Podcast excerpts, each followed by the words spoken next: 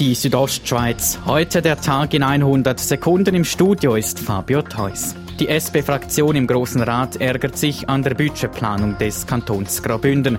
Gemeint ist, dass die Regierung jährlich ein Minus ankündigt und dann trotzdem ein Plus schreiben kann.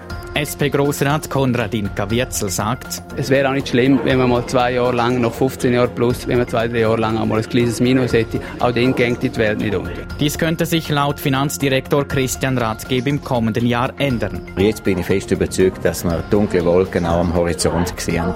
Da dem Kanton ab 2021 jährlich rund 50 Millionen Franken weniger zur Verfügung stehen, werde der Kanton auf der Ausgabenseite haushälterisch umgehen müssen, so Rathgeb.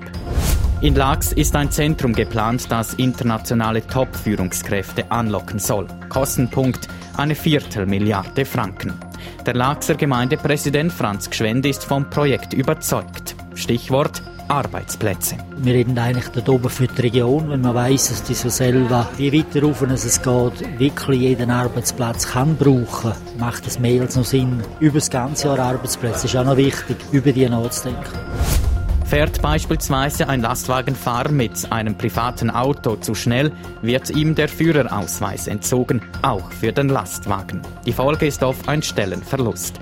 Wie der Bündner CVP-Ständerat Stefan Engler verlangt, sollen die Behörden künftig den Ausweis nur für eine bestimmte Kategorie entziehen.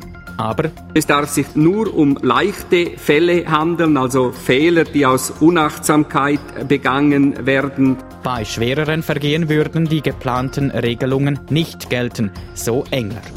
Die Schweizer Tourismusbranche hat eine erfreuliche Sommersaison hinter sich. In Graubünden stiegen die Übernachtungen von Mai bis Oktober um 3%. Der Präsident von Hotellerie Swiss Graubünden, Ernst Wirsch. Ein anhaltender positiver Trend freut mich extrem für unsere Hotels und es bestätigt sie jetzt, dass wir definitiv aus dem Tal der Tränen draussen sind. Schweizweit wurden von Mai bis Oktober 536.000 Logiernächte mehr verzeichnet als zur gleichen Zeit vor einem Jahr. Die Südostschweiz heute, der Tag in 100 Sekunden, auch als Podcast erhältlich.